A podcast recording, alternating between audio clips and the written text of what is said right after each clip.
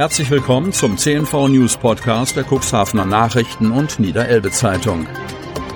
In einer täglichen Zusammenfassung erhalten Sie von Montag bis Samstag die wichtigsten Nachrichten in einem kompakten Format von sechs bis acht Minuten Länge. Am Mikrofon Dieter Büge. Mittwoch, 15.12.2021. RKI-Inzidenz für den Landkreis stimmt wieder. Kreis Cuxhaven. Kürzlich hatte das niedersächsische Sozialministerium mitgeteilt, dass aufgrund einer technischen Störung im Landesnetz am niedersächsischen Landesgesundheitsamt kurz NLGA keine Meldedaten nach dem Infektionsschutzgesetz von den niedersächsischen Landkreisen und kreisfreien Städten empfangen und an das Robert Koch Institut übermittelt werden konnten. Entsprechend wurden keine neuen Fälle im RKI-Dashboard ausgewiesen. Die ausgewiesene Sieben-Tages-Inzidenz fiel entsprechend niedriger aus. Die Störungen im Landesnetz, die im Verlauf des Wochenendes zu Übertragungsproblemen geführt haben, sind nun beseitigt. Damit stellt der Inzidenzwert heute die Lage im Landkreis Cuxhaven wieder korrekt dar. Die Infektionszahlen bewegen sich seit mehreren Wochen auf einem etwa gleichbleibenden Niveau, so der Landkreis Cuxhaven. Seit dem 20. November wurde der Inzidenzwert von 100 nicht mehr unterschritten.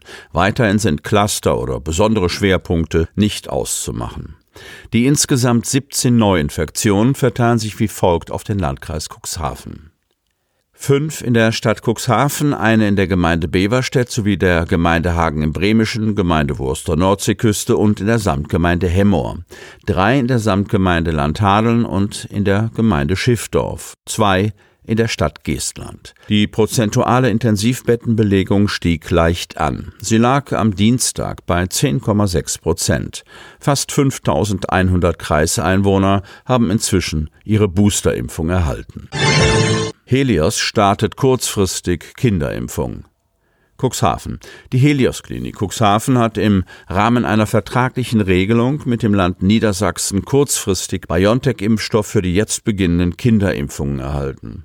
Noch in dieser Woche beginnt eine Impfaktion für Kinder zwischen fünf und elf Jahren sowie Jugendliche von zwölf bis 17 Jahren. Hierfür wird die Cafeteria in ein Impflokal verwandelt. Die Kinder werden von Donnerstag bis Dienstag kommender Woche geimpft. Für alle vier Tage ist ausreichend Impfstoff vorhanden, versichert Thomas Hempel, Geschäftsführer der Helios Klinik Cuxhaven. An zwei zusätzlichen Terminen am Dienstag und Mittwoch kommender Woche werden Jugendliche geimpft. Weitere Termine kündigt der Geschäftsführer für die Zeit zwischen Weihnachten und Neujahr sowie für das neue Jahr an. Querdenker mit Schmähgesang vor dem Haus des SPD-Politikers Gunnar Wegener. Seit zwei Tagen steht Gunnar Wegener bundesweit in den Schlagzeilen. Auch die Tagesthemen haben schon angeklopft. Angesichts der fast überall in Deutschland augenfälligen Radikalisierung der Querdenker mit Aufmärschen und der dabei ausgeübten massiven Bedrohung gegen Politikerinnen und Politiker hat sich der Cuxhavener SPD-Politiker Gunnar Wegener entschlossen, die Angriffe gegen ihn öffentlich zu machen. Es war am 28. November, dem Tag, an dem sich auf Initiative des Cuxhaveners Rüdiger von Geschitzky erstmals auf dem Kämmererplatz eine Gegendemonstration gegen die seit April sonntäglich dort auftretenden sogenannten Spaziergänger formiert hatte und in dem die grünen Politikerin Elke Schröder-Rosbach mit ihrem Statement auf Seiten eben jener Spaziergänger für Aufsehen gesorgt hatte. Aber der Teil war vorbei, als die Gruppe sich zu ihrem allsonntäglichen Umzug mit Lautsprecher verstärkter Musik anschickte, auf einer zuvor bei der Stadtverwaltung angemeldeten Route, die auch einen Stopp in der Rathausstraße vorsah. Wie sich im Laufe des Marsches herausstellte, genau da, wo Gunnar Wegener wohnt. Gunnar Wegener schätzt, dass etwa 30 bis 35 Personen dabei waren. Der begleitenden Polizei soll auch wohl noch bekundet worden sein, ich zitiere, man gehe jetzt Herrn Wegener besuchen. Zitat Ende. Der Aufzug vor Wegeners Haus war von Ankündigungen und Schmähgesängen begleitet. Hier wohne ein Lokalpolitiker, der noch erfahren werde, was er von seinem Widerstand gegen die Impfgegner habe. Er sei ein Clown, der ins Gefängnis gehöre und dort ewig versauern könne. Es werde eine Zeit kommen, in der ein neues Regime dafür sorgen werde, dass Leute wie er ins Gefängnis kämen oder am besten gleich nach China deportiert würden. Wegener erlebt persönliche Angriffe nicht zum ersten Mal. Mehrfach ist sein Auto mit Lackfarbe beschmiert worden. Den Schaden in Höhe von vielen tausend Euro hat er selbst getragen. Als er die Sonntagsspaziergänge öffentlich kritisierte, bekam er anonyme Anrufe oder fand Zeitungsausschnitte in der Post. Das bedeutet Omikron. Kreis Cuxhaven.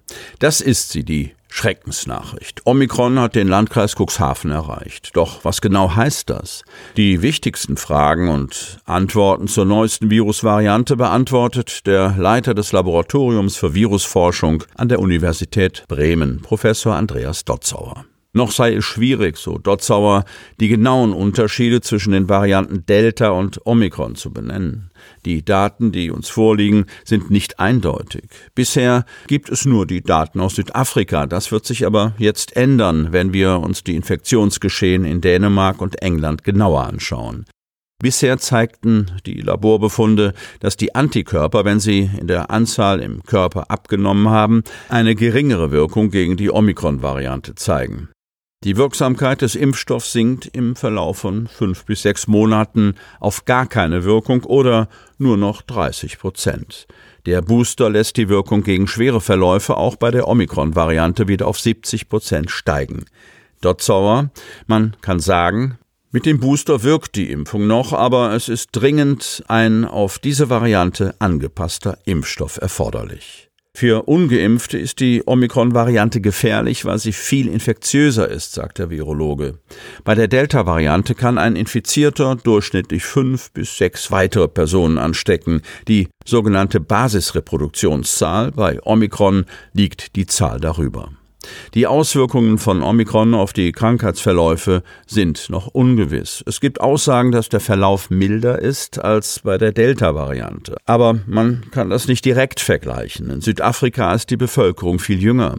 Wir wissen noch nicht, wie die Krankheitsverläufe mit Omikron bei über 60-Jährigen sind, räumt Dotzauer ein. Dennoch sei Omikron nicht ungefährlicher.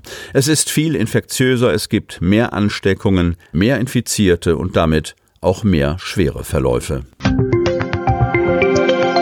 Sie möchten noch tiefer in die Themen aus Ihrer Region eintauchen?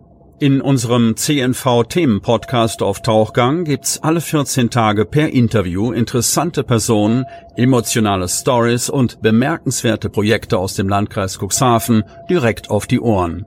Damit Sie ab sofort keine Podcast-Folge mehr verpassen, benötigen Sie lediglich einen sogenannten Podcatcher. Auf den meisten Smartphones ist dieser bereits vorhanden. Falls nicht, dann suchen Sie ganz einfach in Ihrem App Store nach einem kostenlosen Podcatcher wie zum Beispiel Spotify, Apple Podcast oder AntennaPod. Selbstverständlich können Sie unsere Podcast-Folgen auch direkt über unsere Website unter cnv-medien.de slash podcast anhören. Die hörten den Podcast der CNV Medien, Redaktionsleitung Ulrich Rode und Christoph Käfer. Produktion Rocket Audio Production.